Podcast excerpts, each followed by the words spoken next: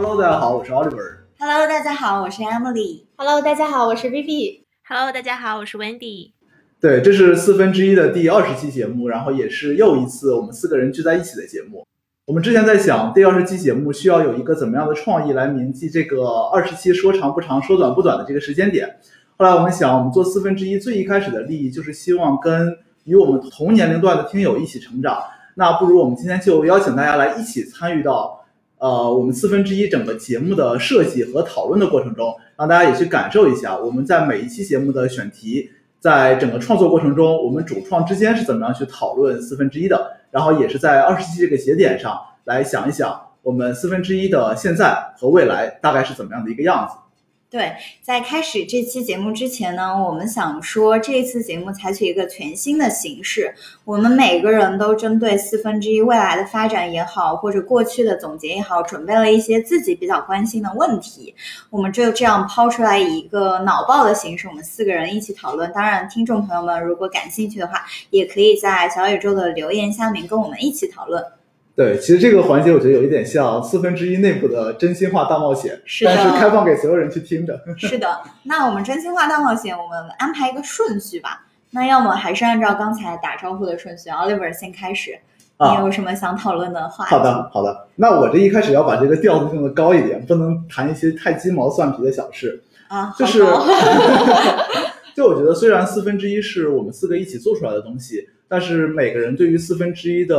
理解，或者说每个人希望四分之一在大家心里产生的那个心智的位置是不一样的。所以我想，第一个问题就是，呃，就我们自己来说，我们希望大家在谈到四分之一的时候，脑子里出现的是怎么样的形象，或者说会第一反应想到什么，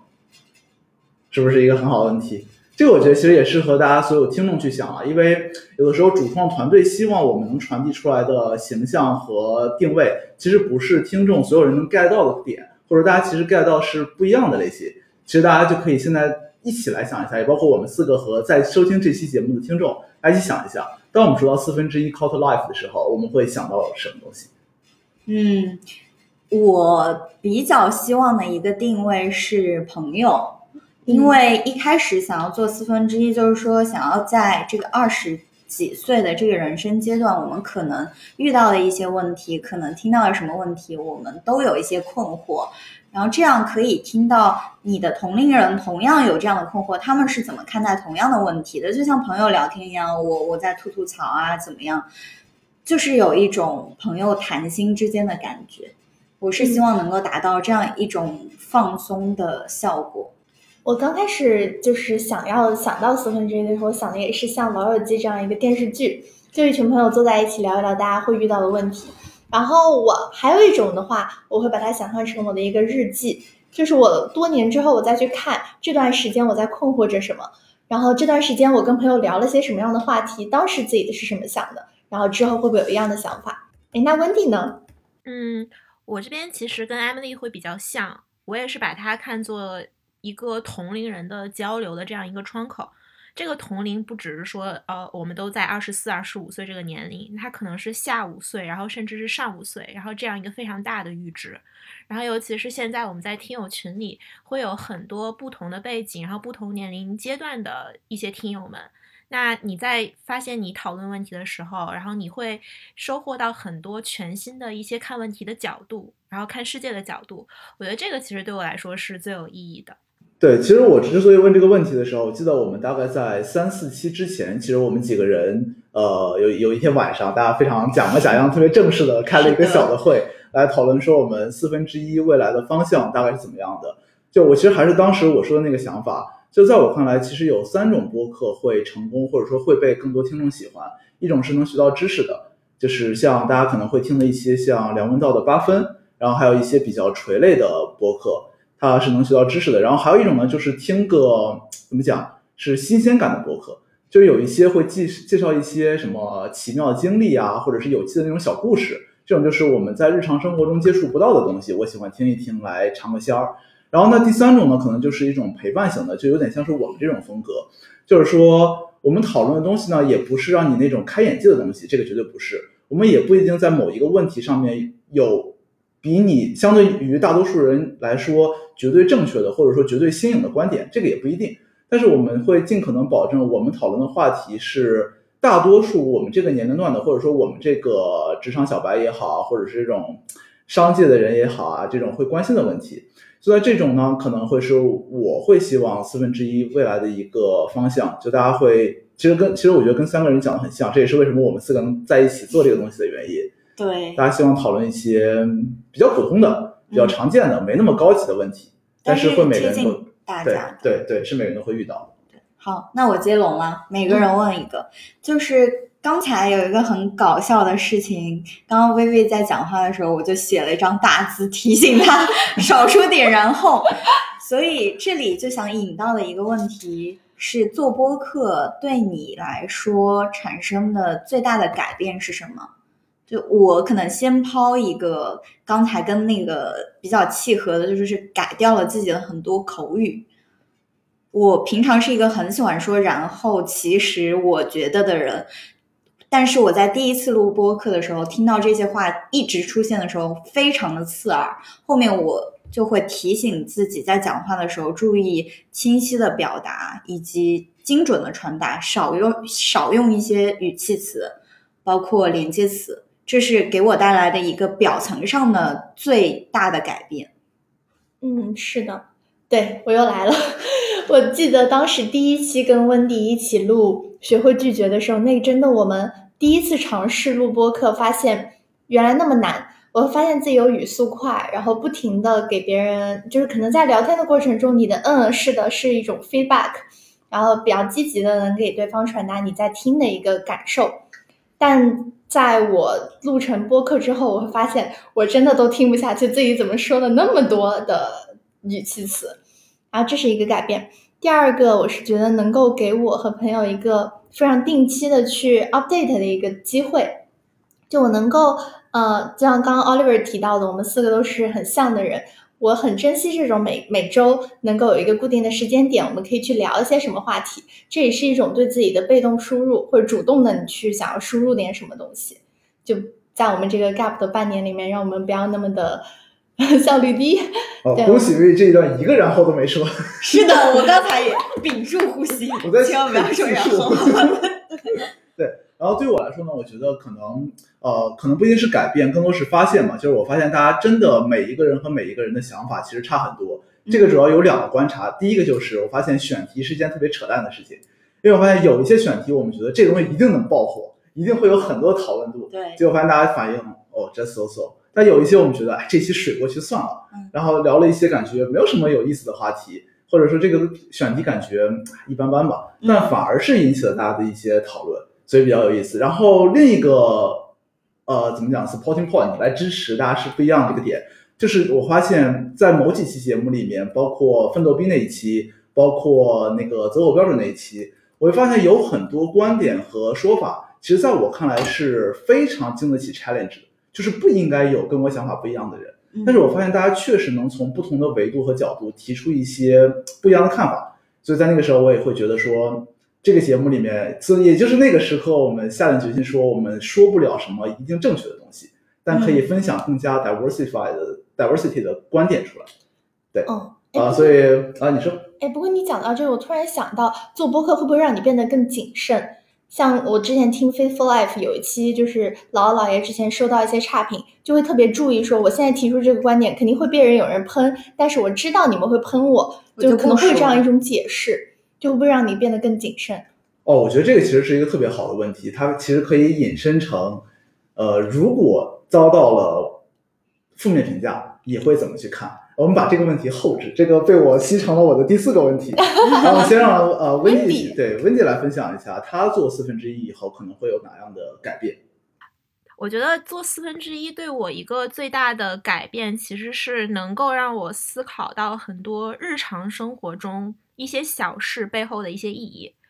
尤其是就我上一期在讲那个玄学的时候，然后最后结尾的时候想上价值，但是失败了，然后于是我和 Vivi 就非常自然的结尾了。嗯，但我觉得很多这种我们讨论的话题也好，其实并不是说我们想成为大家日常生活中的一个英雄，然后能够告诉大家我们明确给你带来了什么样的价值，然后生活的价值，但是很希望能够通过这些生活中我们对普通事情的探讨，而带给听众一些背后的思考。比如说，就是像玄学这么小的小事，但是能够引起很多听友的一些讨论也好，然后或者对他们自己处事的态度的一些探讨。我觉得这个对我或者是对听友而言，我觉得都其实是一个非常大的有意义的事情。嗯，对我刚刚在回答这个抛出这个问题的时候，我也回答了一下，就是语气词，但是我还有个更深层的改变或者心态上的转变，就是我在日常生活中的交流当中是一个偏向于倾听多过表达的人，但是在做播客的时候，因因为一开始是我跟 Oliver 两个人在聊嘛。呃，我会觉得交流是一个有来有回的过程，你不能过多的去隐藏自己真实的想法，或者过多的去接球而不去抛球，这样两个人就不能形成一个很好的互动。所以我现在会更加积极的去表达自己的想法，包括在日常生活中跟其他人的交流过程中，也会注意到这种，哎，你有梗，然后我抛过来接住。啊，我也抛过来一个球给你的这样的一个互动的感觉，这对我整个人际交往都是一个很大的增益。嗯，说到这个，因为呃，我觉得四分之一还给我带来一个就是陪伴感和孤独，这也是我接下来想要问大家的一个问题。嗯，就你们在什么时间点会想要去听四分之一？然后是你觉得四分之一有点像 Oliver 第一个问题啊？你觉得四分之一最明显的一个风格是什么？因为我觉得，像我每天在刷牙洗脸的时候，就会听姥姥姥爷，我觉得他们是我的一种背景音。因像那个他们的主题曲一出来，我就会想，那就是姥姥姥爷的时间来了，然后我就该去洗脸刷牙了。那我在想，四分之一是有什么样的听众会每一期都跟着我们，然后会每一期都就是 follow 我们，然后觉得我们在他们心中是怎么样一个风格？所以这是我也是想跟大家一起探讨的。我觉得这个我可以抢答一下。其实它其实微的问题就是说，在什么场景会希望四分之一放在那个场景里面是很合适的一个 BGM 也好，或者说就应该在那个场景去听。那我的问题就我我的答案就很简单了，就是在每一次四分之一更新的时候，就是我一定会就是看到上线了，小宇宙会提醒，然后我就去听一下。就我我还不是那种自恋到会把自己的节目翻来覆去听好几遍的人，所以我基本上听节目的场景都在刚刚更新的一下。嗯，我除了这个，有时候刚更新的时候手头有事来不及嘛，因为我们的更新时间也比较佛系，但是基本上都在周四。就我们更新时间很稳定，就在周四嘛。我经常听的一个场景是在晚上洗澡的时候，就把它放在外面这样听，就是听到熟悉的人在旁边聊天，可能一个人住的时候就感觉没那么孤单。就是这样的一个陪伴的场景，但是早晨我一般倾向于会听新闻，所以就不会选择四分之一这样一个播客。那温迪妈呢？什么时候会听四分之一？我下次要申请第一个回答。我本来准备好了两个答案，一个是刚更新的时候听，一个是洗澡的时候听，全部被讲。啊，我觉得其实我有一个很。最近有一个场景是，当我一个人在家，然后觉得哇，现在真的是没有任何事情也可可以干，然后也不想运动啊，然后也不想刷剧的时候，然后我会把我们之前的节目翻出来听一听。对，就是感觉能够从这些，嗯，大家一起的这种聊天的这些过程中，然后能够感觉到哇，我还是。有朋友在身边陪伴的，因为现在不就是一个人在家嘛，会有的时候总感觉到有一些孤独。嗯，对，我觉得其实这个话题是一个很好的跟听众互动的话题。嗯，因为是说，像我们看到更新以后，可能先去听一听音质怎么样或怎么样的，就先肯定会立马去听。对，但肯定很多人不是那种我一更新我就立马去听的。嗯，所以 maybe 大家可以在小宇宙评论区分享一下，说我会在呃，一个是你通常情况下在什么场景会听四分之一，第二个是你觉得四分之一整个的。怎么讲？整个的风格和传递出来的气质比较适合哪种？对，这里我想补充一下，我听到一些听友的回答，他给我的反馈就是我的有些朋友他们会说啊，这种就是陪伴我下班路上，因为他下班从公司到家正好差不多是四五四五十分钟的时间，在北京。就是正好能够完整的听完一期，还有另外一个朋友也是我们的忠实听众，他会说他会在午饭的时候听，因为午饭的时候他们不会一起吃饭，所以这就是他的一个下饭 下饭播客，对，所以可以大概看到，不管是我们主创还是我收到的部分的听友的收听场景，跟我们一开始的定位其实是契合的，对，一个就是陪陪伴。对，没有出现太大的冲突。对的，没有没有一些奇奇怪怪的场景出现。呃，对，好，哎，不过聊到这个，你们会觉得我们之后的几期需要固定一个 BGM，因为其实每一期在剪辑完之后，我们会花很多时间去找适配这一期的 BGM，那这样也没有办法给听众形成一个固定的风格或者记忆点。我们也可以聊一聊这件事情，你们觉得做一个固定的 BGM，做一个固定的开头或者结尾是有必要的吗？我觉得 BGM 这个东西是可以考虑做的，因为不知道大家有没有听那个 BYM 是叫这个名字吗？哦，它前面那一段 BGM 我觉得还蛮好听的，就它每一个开始都是那一段，我觉得是很好听的。有的时候我那个节目其实不太想听，但是我想听一下那个开头。啊，是，包括我现在比较经常听的几个播客，我就不念名字了，他们都是固定的这个 BGM。一个是对剪辑者来说挺容易的，不需要去找那个 BGM，、因为每次每次找 BGM 对特别花时间。另外一个就是也能给听众留下一个我们四分之一的品牌的印象吧。OK，我觉得除了品牌印象强化这一点，就我觉得我们之前在选择为什么每一期要采用不同的 BGM 的时候，我们的一个 rationale 是，就我们希望每一期传达的主题和这个 BGM 是相呼应的。比如说，我记得我跟 Vivi 当时在新疆的时候，然后录了一期这个坦白局。我们当时真的是为了这一期节目，就在车里和我们那些朋友们一起讨论了很久，我们 BGM 到底要选什么。我们当时有很多这种跟爱情相关的，然后又觉得哇，这就是一个 perfect timing，所以我们要用 perfect 这首歌。对，就很多时候我们是希望这个歌能够传递。包括其实大家会会发现，我们嗯，比如说上一期我们的结尾歌用的是 Cold November，其实就想告诉大家，哎，现在是十一月了，然后很冷，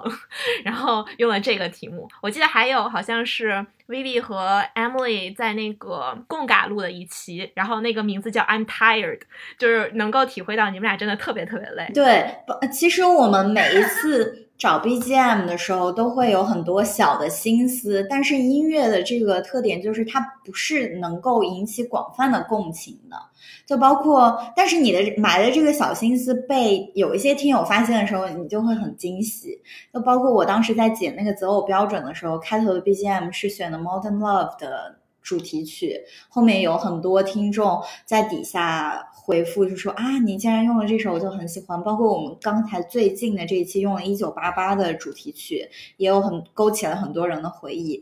嗯，这种也是不同 BGM 的一个好的方面吧。但是我还是比较倾向于形成一个固定的 BGM 的品牌印象。所以固定 BGM，你觉得我们是选一首现成的，还是自个儿做一个呢？自个咱们有什么乐器高对，手我刚吗？刚就想问这个，大家做得来吗？做不来，还是选一个吧。大家也可以投票，有没有什么比较好的歌曲可以推推荐给我们？对，我觉得这个也很好。大家如果平时听到什么很适合，就你们心里对四分之一的印象，你们觉得很适合用来作为播客的 BGM 的，我觉得也是完全可以帮我们出谋划策一下，因为大家真的有点曲荒。对，好，那下面轮到温蒂妈来提问题了。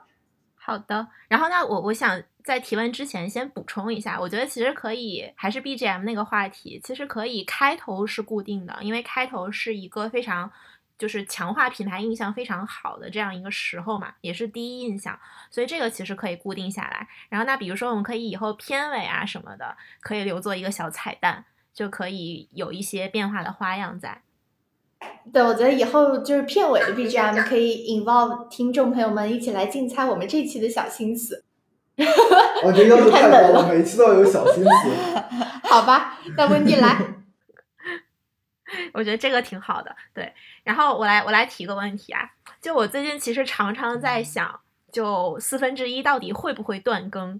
因为虽然我们之前有在某某一期的评论区里插过 flag 说四分之一永不断更，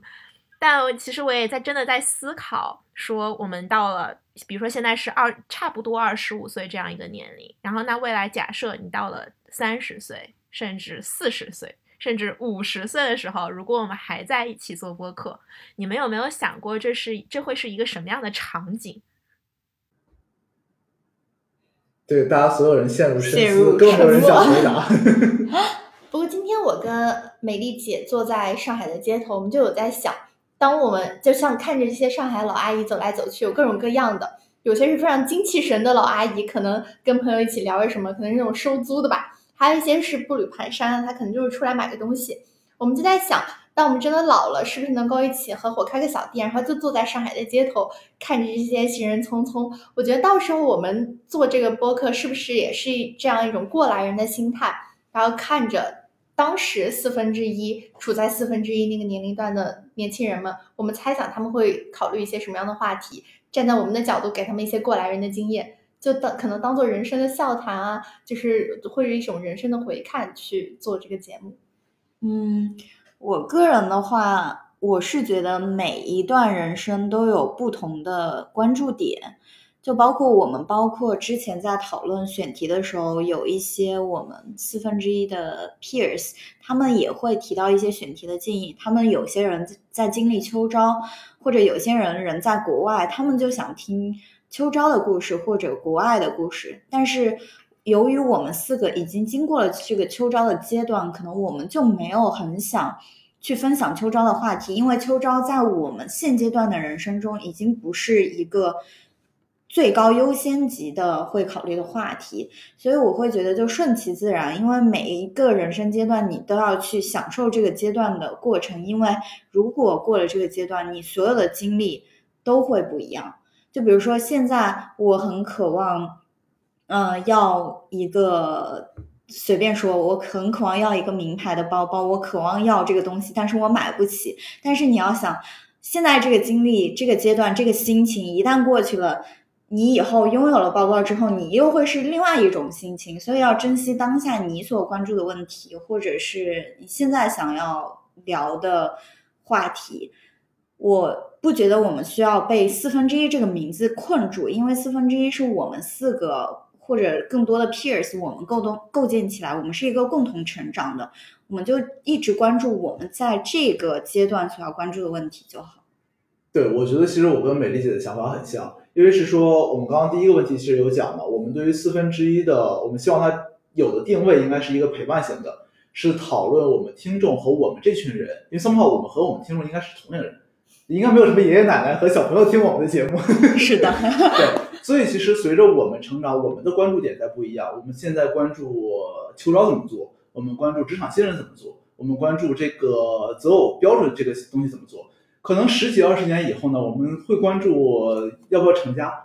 要不要买房，然后父母对啊对啊，这个这个你和当你变得更加成熟以后，你和你父母之间的关系应该是怎么样的？你甚至和你有子女以后，你和你子女之间的关系应该怎么样的？然后，当你变得更加成熟，成为这个社会中坚力量的时候，你跟整个社会的关系是怎么样的？这个我们现在是不会讨论的。现在我出来，我们做一期节目，我跟我子女的关系是怎么样子的？我们也讲不出啊，对，就非常奇怪。所以就是说，我们现在如果可以把，就三炮在有些人看来，择偶标准和职场新人这种事情，也是一个不太起眼的小话题。我们能把这个讲出花来，讲的很有意思。那我觉得，在十年、二十年以后，我们在那个时间点，我们关注的话题，我们同样有这个信心把它讲的有意思一点。然后至于说回，呃四分之一这个话题呢，我更愿意把四分之一个这个的含义，不是说它是讨论有关人生四分之一这个阶段会发生的事情，就是仅讨论这个阶段会发生的事情，而是愿意把它想象成我们从人生四分之一这个阶段开始记录我们这段人生。那这样的话，我们可能会有四分之二，可能会有四分之三，希望永远不要有四分之四。呃，可或者可以理解倒数四分之一，但是从哪个节点开始倒数？我不倒数，我不倒数。对，然后这个其实我觉得，这么好，我们跟 B 站在资本市场讲这个故事很像。就他们说，有的人看不起 B 站，觉得它估值没有那么高，是因为说 Z 时代这帮小朋友是没有什么消费能力的。那他讲的故事就是说，OK，没关系，我们现在缺了两亿人，他们现在是 Z 时代，他们现在是十八岁以下。但他们总有一天要变成具有高消费能力的白领或者说青年人的。那其实 somehow 我们也是在跟我们听众一起长大，我们自己关注的话题会变，这个很正常。这也是为什么我们有信心在十年、二十年以后还依然有今天这帮听众在继续听这期节目的一个原因。对，这个我也呃，非常同意韩帕刚刚说的问题，因为之前看过有一些评论，就是说网红他的生命周期很短，所以说能够成功的网红一定是能够跟他的粉丝群体共同成长的。那我们能做的不是说我们成长了去猜测另一段在二十五岁的人他们去怎么想问题，他们在经历什么，而是我们跟我们现在的 peers 一起成长，我们去关注我们共同关注的问题。这就是包括也可以回到微微刚才希望说四分之一最后能够成为我们自己的一个日记本，也成为所有我们这一代人的日记本。对，我觉得这个其实是很好的话题，因为是说，呃，就是我们讲你在讨论一些话题或者在表达一些观点的时候，你既要有自己的看法，你又要兼具同理心。那如果你在，比方说我们现在是一群三十五岁的人或者四十五岁的人，我们在聊二十岁人关注的求职这个话题的时候。我们很容易把我们输出的观点和我们讨论的内容变成说教和一种倚老卖老的状态，很像后浪。你是没有，你有你是没有办法共情的，你做不到的。嗯，所以那其实也是受我们能力所限，我们其实只能聊在每一个时间节点，我们真正发自内心会关心的话题。对。所以温蒂妈怎么看？就是你抛出来的这个问题。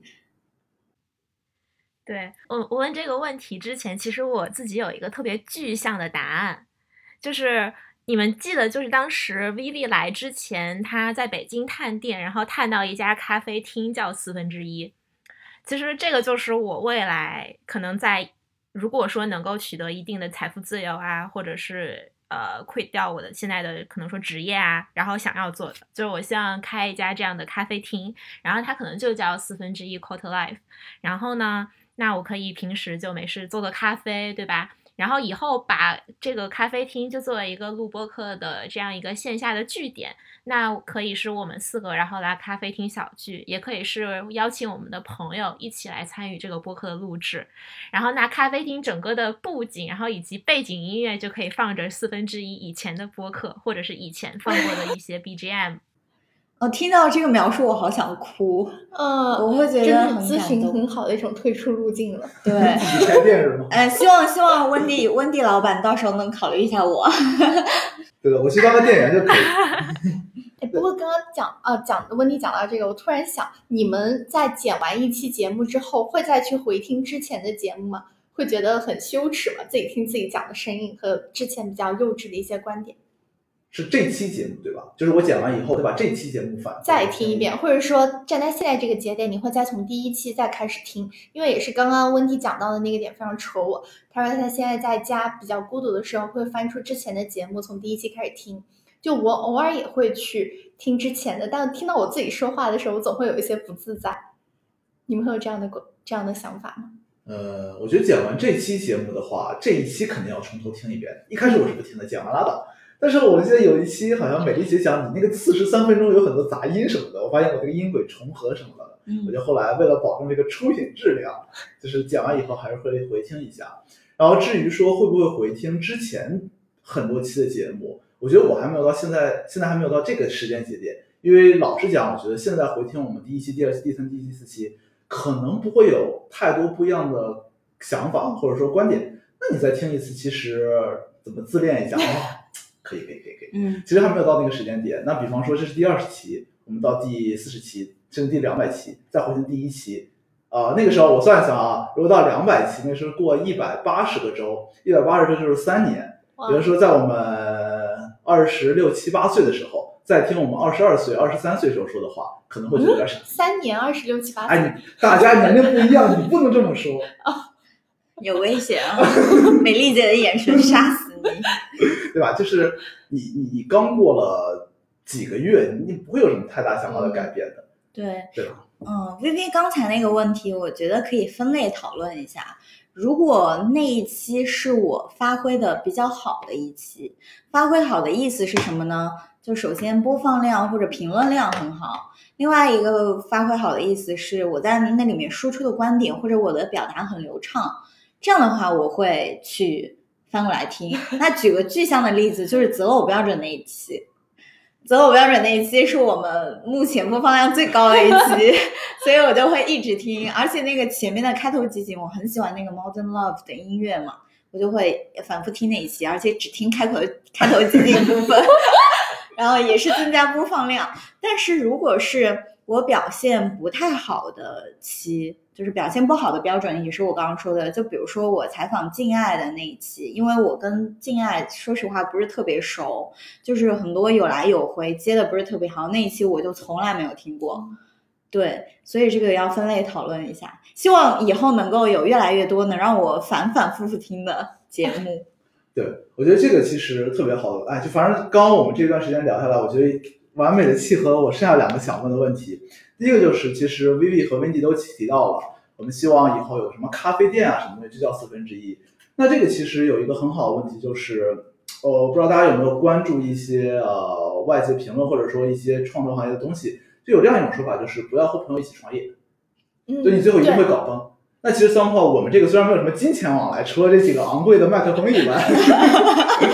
还有一个麦克风差点被我和温迪丢在了乌鲁木齐的机场。是的，还好找到。对，就虽然这个东西不是 typical 意义上的创业，但其实也是我们四个人在一起做一个东西嘛。所以第一个问题，可能我想聊的就是说，我们四个这二十期做下来，觉得。如果把这个东西当做一个创业的话，你觉得跟朋友创业是不是一个可以做得来的事情？然后第二个呢，就是说，包括刚刚薇薇提到了，你在有一些负面评价，你会不会担心这件事情？所以有一些观点不敢讲。然后像美丽姐讲了，有一些评价不是很好的节目，或者反馈不是很好的节目，我就不会去听。那么这两个问题引申出来另一个我很关心的问题，就是啊，当然也是薇薇关心的问题，就是大家怎么去看待一些别人的负面评价？因为你选择了做样这样一个媒体的东西。就必然是要把自己的缺点和优点都暴露给所有人去看。那大家有的人会把你的优点当成缺点，会把你的缺点当成优点，所以肯定会给你一些和你一开始想象完全不同的评价。那我们要怎么去对待这件事情？所以我们要不要先从第一开始聊？就是大家觉得跟朋友一起创业是不是一件行得来的事情？有没有这个想法？我们抢答哦！我跟你讲，答案这个东西很有可能我们四个人答案是一样的。我我我要抢答。那你抢答。温蒂抢答。对，我觉得其实，呃，说实话，因为在创这个播客之前，我们还和几个朋友创立了一个这种求职的平台嘛。但是呢，其实因为后来大家就有的入职啊，然后有的可能反正大家就基本上差不多都离开了，然后留了那么为数不多的几个人还在坚守着这份创业。对，当时其实我就有思考过，到底应不应该跟你的朋友一起创业，因为你会发现。虽然你们是很好的朋友，但你们可能工作上没有接触过，你只了解他生活中是一个怎样的人，但其实你并不了解他可能工作中有可能跟生活表现出来的风格是不一样的。然后这个时候，如果说你们产生了一些什么样的这种争吵或者是情绪，它会不会影响你们之后的友谊？这个其实是我当时真真正正经历过的，也是我一直在思考的问题。所以，其实我后来总结出的答案是，它真的会影响一部分的友谊，就会影响你当下的那个友谊。尤其是你会发现，你们可能更多的交流是在工作的一些争执上面，但可能对于生活上的一些交流会逐渐的变少，因为你们觉得你们之间的气氛会变得更尴尬了。所以，其实对我来说的一一点 take away 是。我如果再去创业或再去做什么这种事情的话，我会选择真的是可能说价值观，就你们会在工作或者是生活中都拥有共同的价值观或三观。这个具体价值观三观是什么呢？大家可以 refer 美丽姐录的特别好那期择偶标准那一期。好的，那我我其实之前也有跟温迪一样的情况，就我也有跟朋友或者是说同学一起创过业。我会觉得创业就是你你们两个之间的关系确实会变得更多的是利益关系，就你们会在乎说我的付出和我的 return 跟他的付出和他的 return 是不是合理的。然后当时我们关注的是你在这个创业 team 里面会不会有找到自己的核心竞争力。这也是我刚做四分之一，或者说我和温蒂第一期刚露出声音的时候，我会有一种无力感。就我之前在交流的过程中，没有感觉到自己会有那么多语气词，或者表达出来会给别人呃观感上会不佳这一点。然后第二点是觉得自己确实输入没有像美丽姐和 Oliver 入职之后那么 intense，然后所以就嗯会缺乏很多观点，也会可能在关注的某些问题上会没有你们走的那么快。就比如说，我可能还关注的是毕业之后到没有入职前，你们可能入职之后会遇到很多职场新人会遇到的问题。对，那那那时候我可能就需要去做一些呃访谈或者 research，才能够嗯来丰富一些自己的观点或者事例，这是让我刚开始会觉得有些无力感的地方。来，再讲了刚刚 Oliver 说的第二个点，就是怎么看待负面评价。其实我觉得，像秋招的时候啊，或者你在学校的时候，我也收到了很多负面评价。但我当时就是会觉得这是一种对我影响非常大的东西，后来就也也有跟美丽姐就是吐槽过啊，也有跟她分享过自己心里面那种心境的变化。我觉得就总会有人喜欢你或者不喜欢你，然后我们只要把就是真实的自己表达出来就好了。然后如果像现在跟各位一起做播客，其实我是一种非常嗯，就颠覆了我之前再也不跟朋友一起创业的一个想法。就会觉得能跟大家有话直说，然后把利益或者说和我们的一个朋友的关系都摆到台面上来说，我觉得是一个，嗯，能让你定期有 catch up，平时然后也能够增进感情的东西。我现在是这么认为的。嗯，因为我不像 Wendy 和 Vivian 之前有过创业的经历，所以四分之一从某种程度来说是我的第一个创业，但是这个创业也不是很。Typical 的创业，它也不涉及过多的金钱往来，所以我觉得我在这个问题上的经验没有那么足。但是呢，我个人觉得要不要跟朋友一起创业，主要看几点吧。就是首先第一个也是像温蒂妈刚刚说的，你们的价值观是不是一样？就是你对这个产品或者对你们一起创业的这个业态，它最终的一个愿景或者期待是不是一样的？我印象很深，有一次也是我们四个人在中期的时候吧，大概十几期的时候，因为也遇到了一些瓶颈，我们四个人就一起开了个小会。我当时就问大家问了一个问题，说你们对四分之一的期待是什么？然后当时听到就是是希望它做成一个大的流量产品，还是说就是一个陪伴型的小而美的？但当时我们四个人就是出奇的一致，我当时就很安心，我会觉得。不会有什么特别根本上的问题。那第二个，我觉得要看的点就是看这个人的本质吧，因为，嗯，你可能对他的工作风格不了解，但是因为生活中我们接触的也多嘛，像我跟 Oliver 也是工作上的同事，我们看这个人怎么样，就是他是不是有责任心，是不是靠谱，那这个会影响到你们最后工作很多执行上的层面。就是如果这个人是很会说大话，但是他不做工作，或者是他嗯做工作很揪细节，但是没有一些 high level 的 thinking，那我觉得也不是一个适合去做合伙创业的伙伴。那第三个，我会觉得人一直都在变嘛，你你们现在可能在某一些问题上可以达成一致，但是未来指不定大家就是四四四四驾马车，然后开到哪里去了。对，所以我觉得最重要的还有一个就是第三点，大家能不能保持一个沟通开放的心态？就是比如说我突然不太认同四分之一现在的价值观了，或者我想有一些其他的 idea 了，我是不是有机会、有途径或者敢于去表达？我们四个人中间有没有这个环境能让你去说出这个观点？这个也是很重要的，所以。就目前来说，我觉得在这三点上，对第一个价值观，第二个人的本质，还有第三个在沟通这方面，我们四个目前是没有问题的。所以，综上，我会觉得跟朋友创业好像也没有什么特别大的问题。我的经验是这样。哇，我跟美丽姐的三个点就是出奇的一致。大家可以发现，我司的筛选标准真的是 非常 consistent。对，就第一个我呃，就我这边写了三个点，就圈一叫做目的，嗯，就我觉得大家先要就就其实就是美丽姐讲的那个东西了，就大家对这个东西的期待值必须是一样的，对，就我们其实就是想讲一讲自己关心的事情，然后有人听就听，没人听拉倒，而不是说我今天我要保持一个陡峭的指数型增长曲线，就不是为了这个东西，也不是为了那么快变现或怎么样的，这个是我觉得首先要来的，这个大家如果不一样的话，就你在真实创业里面也是这样的，我希望两年上市，我希望十年做百年老店。那就不可能的。大家如果这个目的不一样的话，没办法搞下去的。然后第二个的话呢，其实美丽姐讲的是能力问题，我这边写的是互补，就是我可能更看重是，如果朋友在一起创业的话，因为就是泛泛的归类啊，有跟你一样的人跟你不一样的人，可能我是会选后者那种，我希望跟我不一样的人去归类，呃，一起创业。为什么呢？就是我觉得跟你一样的人，你们两个的大多数情况下是技能和能力还有背景一样，但是这个不一定导致你们两个观点一样。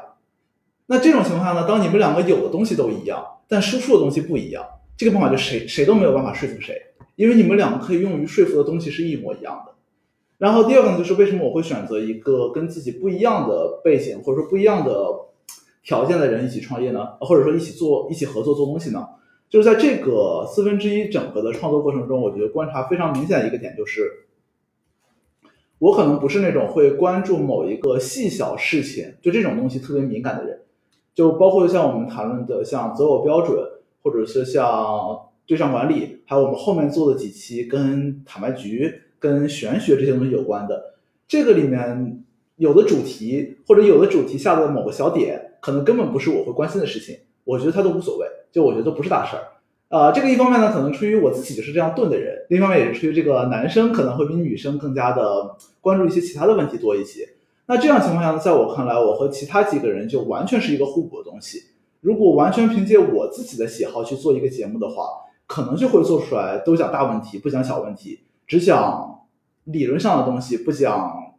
共情上面的东西。那我觉得其实就是因为有了这三个人在这个节目里面。才让我们这个节目除了有观点，有一些会被大家认为是说教以外，有了一些温度，有了一些能让人家有共鸣的东西。这个我觉得，老实讲，是我自己去做一期节目绝对做不到的东西。所以第二个，我觉得大家背景是要有互补的。然后第三个呢，其实我觉得跟美丽姐讲的还是很像。他说我们需要有一个开放讨论的空间。对我来说呢，我会把这个定义成灰度，就是因为我们的背景和能力不同，所以导致大家每个人会有不同的关注点。这个直接反到这个节目里面呢，就是对于节目的主题和里面的内容会有不一样的取取舍和取向。啊，有的节目呢，我可能觉得这个主题我不太想聊，我觉得没什么意思，或者这个里面其中某些点呢，我觉得是我不喜欢的，或者说老实讲就是我不认同的。但是在与朋友合作或者说在四分之一过程中，我觉得最重要这三个点就是保持灰度，就是你不喜欢的不一定等于大家就是更广泛的受众他们不喜欢的东西。所以就是说，在这个过程中呢，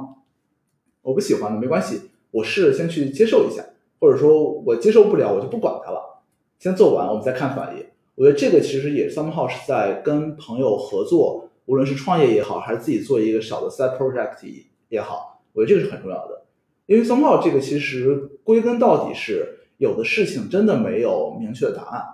尤其在这个东西发生之前，没有人说得准它是 positive 还是 negative。所以那不如就顺其自然，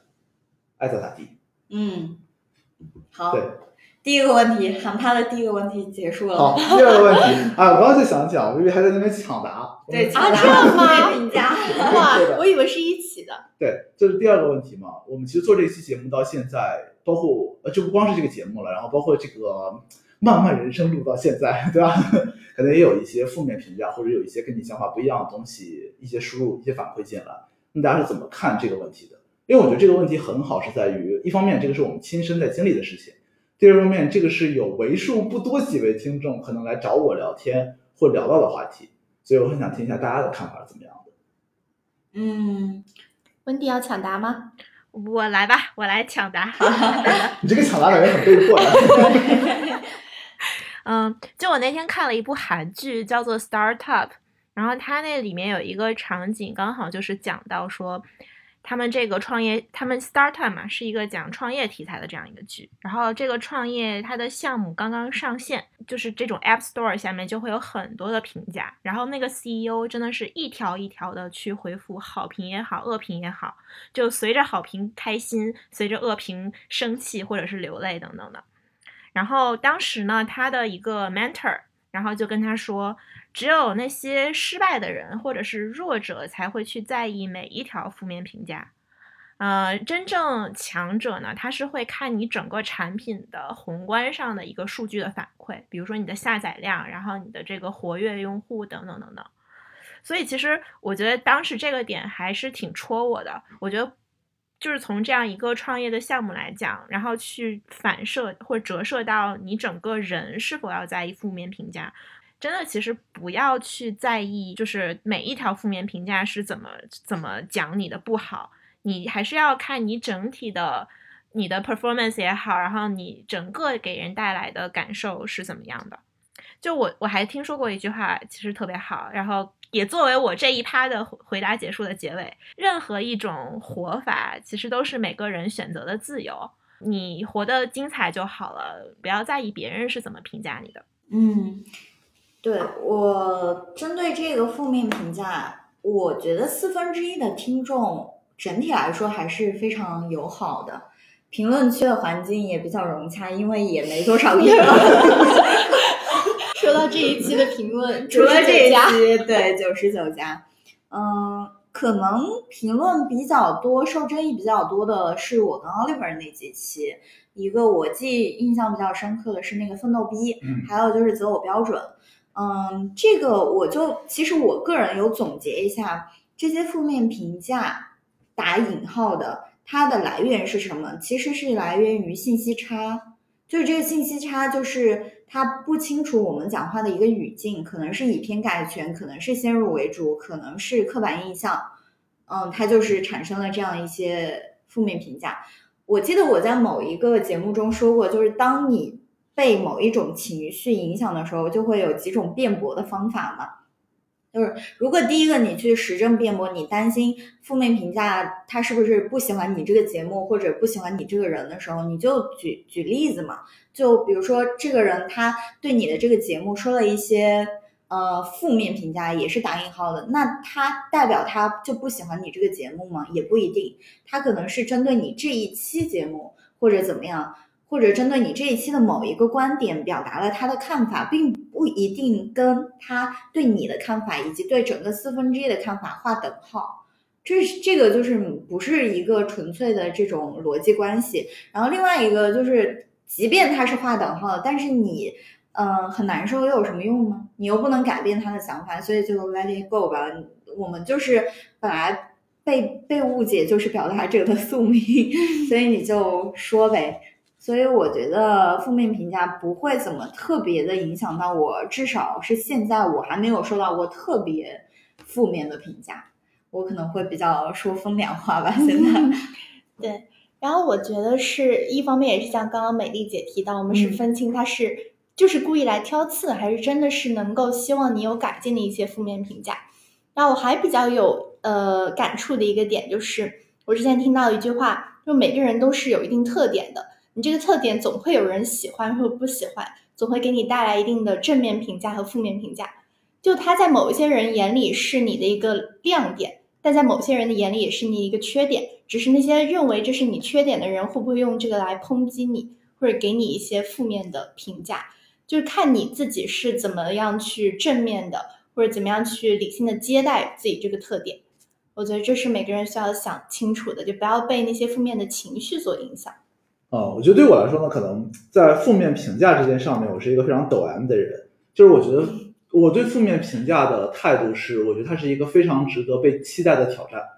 就是首先那个我我会去，我很喜欢负面评价，就是因为是这样的，大家可以想象这个场景，就是第一次有人夸你这个包很好看，你特开心；第一次夸你长得很好看，你特开心。每天都有人夸，你觉得有点无聊了。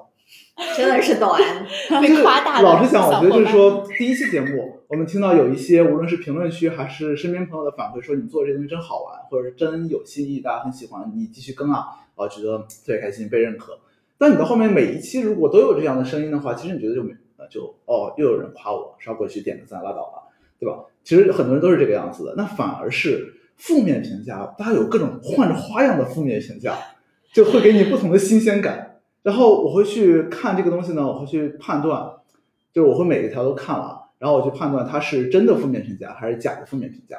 我的定义里面呢，真的负面评价它是说的有道理的，就是我能接纳的负面评价。我觉得这个老实讲是可以让我改变或者说能让我成长的一个很重要的 input。我觉得这个是很很很关键的。比方说，就我们讲奋斗逼那一期就好了。就是那一期呢，其实我们所有的观点，起码我自己的观点输出的一个核心的基座，就在于说努力就是有回报的。就是一切我们讨论的观点，就起码做我们这边输出的观点，必须要基于这个假设或者说这个公理上。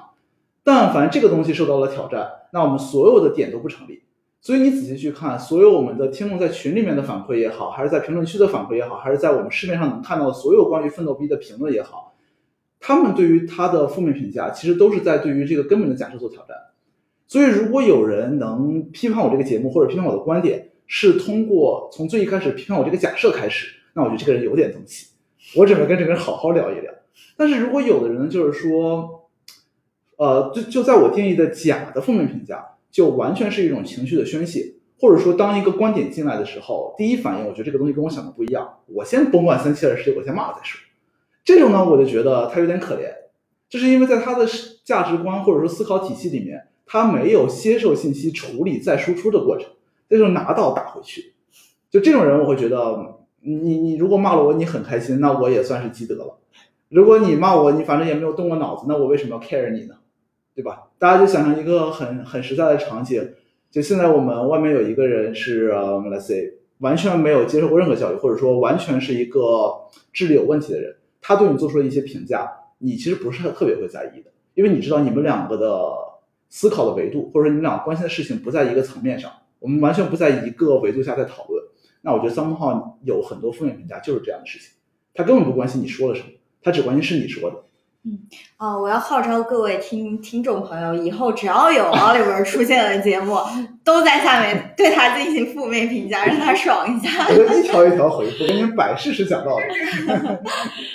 没有，我觉得，我觉得其实，呃，我我个人感觉啊，负面评价其实真的是一个蛮宝贵的东西。是的，嗯，就是尤其在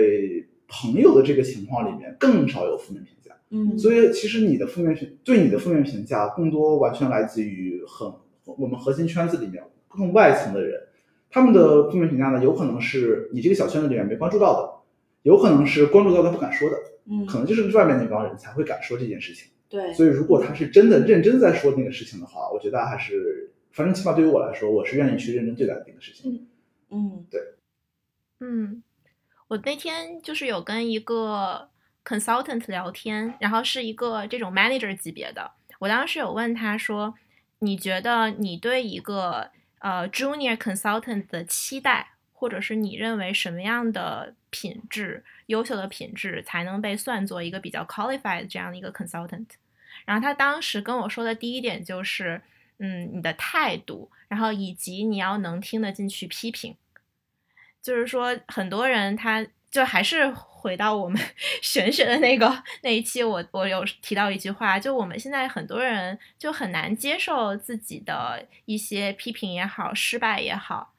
但是如果这这个真的是对方从一个比较真心的一个建议，或者是建议，呃，确实发现了你的一些错误，或者是你的一些改正的方向，那其实你是要。有一个正确的态度去积极对待以及虚心接受的，对，是的。但其实呃，说到这个，我觉得还是大家要保持一个比较客观态度。就有很多人会讲，什么时候的负面评价你要好好接受呢？是他真心为你好的时候，给了你一些批评建议，你要接受。但我觉得这太理想化了，大多数人不会说我今天真的是真心为了你好，我批评你一下，这个其实很少见的。大家还是要不要从那个人的主观意愿上去判断。要从那个人客观上讲什么东西去判断，看是不是有道理的。我觉得这个比较重要。嗯，对。那我们今天也坦白的聊了这么多，那我最后问一个问题：我们现在也已经做了十九期节目了，不算这一期。那有没有什么让你印象特别深刻的事情，或者印象最深的节目？还是一个一个来？一个一个来，意思是我先开始是吗？对呀。哦。我觉得印象最深的节目，我觉得老实讲，我觉得每一期印象都蛮深的。然后现在看到有某些人现在一期一期翻节目，在想这个点，那就是 Vivi。对我我我感觉印象，嗯，怎么讲？印象最深的事情，我觉得是两个。第一个就是，呃，我不知道听众们有没有感觉，就是我们在录节目的时候，我可能会有。好听，这一段出现在音轨上就是那种对高。我刚还在想，怎么又来了？我等下怎么剪？对对，就是这种这种反应。这个老实讲，我是完全没有注意到的。所以美丽姐有一期我们录完主录完那个节目以后，对我说：“呃，以后这个东西可以稍微少一点。”或者说下意识的克制一下，你在想东西的时候不要有这样的声音发出来。哦，我觉得这个东西非常重要。就是当然那个时候其实我们也也蛮熟了，就是可以说这种话了。在最一开始我们不是那么熟的时候，其实这种话大家是互相不会说的。对，所以我印象最深刻的是这个事情，就是有一个人愿意说出来他觉得不好的东西，或者说确实就是不好的东西。我觉得这个是我印象非常深的一个。然后第二件事情印象非常深的可能是说，我会觉得我们做这个东西完全没有任何利益相关的东西。然后老实说，对于我们每个人的生活的主基调，无论在职业发展还是在个人生活上面，其实没有那么大的帮助的。但大家是非常积极的、主动的去做很多的事情。哦，我觉得这个东西也是非常让人感动。包括我们的 peers 里面，会有很多人非常积极主动的去帮忙出谋划策，帮忙去运营我们的社群，帮忙剪辑、分发各种东西。我觉得那个其实非常感动的。所以由此其实引申出来，我最近很关心的一个命题，就是如何在企业里面让员工非常的 proactive。但这个我还没有很好的答案。但 anyway，这是我现在一个观察，也是我现在很好奇的一个问题。嗯，那我接着，突然你把问题抛到那么高，我要怎么接？对，呃，我印象最深的，我就讲一件吧，就是第一期独立女性，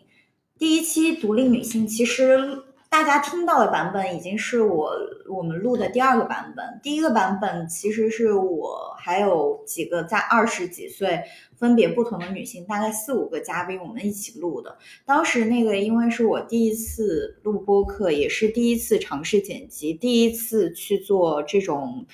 访谈的主持，所以整体效果不是特别好。我们最后虽然我花费了很长的时间去剪，剪出来的东西大家最后都不是很满意，所以最后才有了第二个这个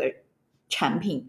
那这是一个点，它很难。那第二个点为什么印象深刻呢？是因为当时第二呃，大家现在看到的第一期节目是只请了可妈可妈，然后是 Oliver 做那个主持人。当时录完节目之后，可妈就给我发了个私信，他说：“我感觉你就是平行世界的另外一个我。”因为当时可妈她也有说想要考虑过做咨询，我当时也有考虑过要留校。做导师，但是我们最后走上了完全不一样的道路，真的就像两个平行世界的人在为彼此完成着彼此曾经有过的梦想。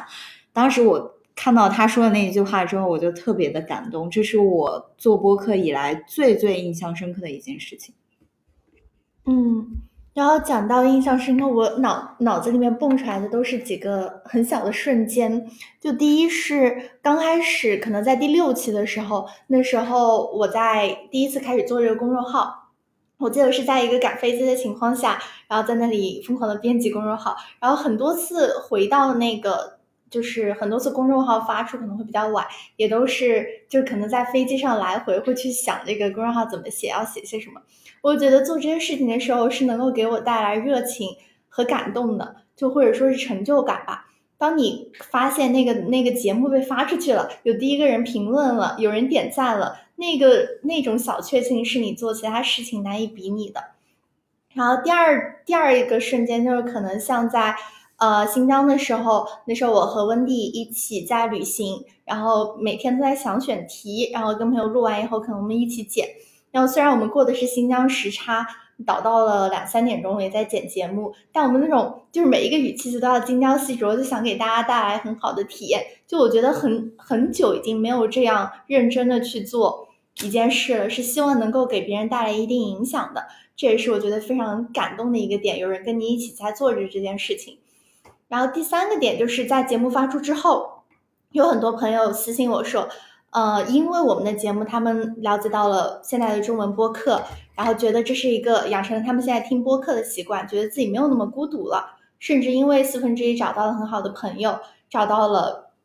另一半。我觉得这都是能给人带来，就是这些正面评价，也能给人带来一些非常小确幸的地方。这是我做播客以来觉得最温暖、最感动的地方。问题，你可以自己 Q 自己，不要等我们 Q 你了。我我要自己 Q 自己了。好的。嗯，那我做一个收尾。嗯，我就刚好想到两件事情，就一个是最感动的，然后一个是也是比较印象深刻的。然后最感动的其实就恰好是这一期录制之前，然后因为给大家介绍一下这个 background，就现在我在天津，我是远程参与大家的录制，然后他们三个人现在在嗯某对他们的 office 里面，然后我们我们就是在这录录制这期节目之前，我们就在商量说这个要怎么实现，因为可能涉及到很多录音啊之类的问题，我就主动跟大家说，我说要不你们三个录这一期，我就先不录了。然后，但是当时韩趴说了一句话，当时真的是戳到了我的泪点。韩趴就说：“一起录呀，一家人就要整整齐齐的。”哇，我当时听到这句话真的好想哭。然后我就觉得，嗯，就还是觉得二十期这么比较一个比较重要的节点，还是要就是克服着这样远程啊、设备等等困难，也要跟大家一起录完。然后包括就在我们这期节目开始之前，我们花了大概得有半个小时到四十分钟一起去调试这个设备。就当时我也在打退堂鼓，说要不太麻烦就不录了。但是大家还是就一起克服万难，然后我们还是最终把这期节目。呃，录到这里也算是将将近录制完成了，就真的觉得特别感动。我现在在强忍着我的泪水，大家能感受到我的那个颤抖吗？第二个事情是，就我们四个人共同认识的一个很好的朋友，就那天我和 Oliver 还有 Emily，我们三个不是跟就大家一起吃饭嘛，然后他就在嗯吃饭的那个桌子上就说：“你们什么时候更新呀？我就一直在等你们更新，就在在线催更。”当时，然后他他也会经常就昨天那个玄学那期呃上线了之后，他就也来过来跟我说说啊那个踩地砖真的好真实啊，然后他就来跟我分享，我就觉得其实真的那一刻那一瞬间让我认识到，就我们想要的其实永远都不是那么宏大的一些目标啊，或者是宏大的愿景。就像 Emily 问我们的嘛，你们在一个流量或者是就是自己的这种嗯倾诉的出口之间，到底大家选择哪个？哪怕是只有一个人愿意听我们的播客，我们也愿意一直继续录下去。四分之一永不停更，百年播客指日可待。这就是我们的 slogan。对，我们是圆了这位热心听众上节目的一个愿望。是的，以后可以真的请他过来上节目。我觉得可以。嗯。OK，那大家其实听到现在呢，听到我们四个人关于四分之一的过去、现在、未来。的一些想法，还有一些很小的问题，我们每个人的观点和看法。呃，大家如果听到这些问题呢，也有自己的想法，也欢非常欢迎大家去小宇宙下面的评论区，或者是我们的几个听友群，跟我们分享你们对于四分之一的各种看法、各种观点，正面、负面都可以。然后，如果最后用一句话来给这期节目收尾呢，大家其实听到我们整期节目，我们一直在说的我们一个理念就是。我们希望四分之一是从我们第一期节目开始，为所有愿意听我们这期节目的人，可能正在处于人生四分之一这个时间节点的人，创造这么一块声音的自留地，可以来一起陪伴大家。那如果说还有一个我们四个人希望实现的目标，就是希望这个自由地自留地里面的人越来越多，也希望我们节目做得越来越好。我们下一期再见，拜拜。你们倒是白啊，拜拜拜拜。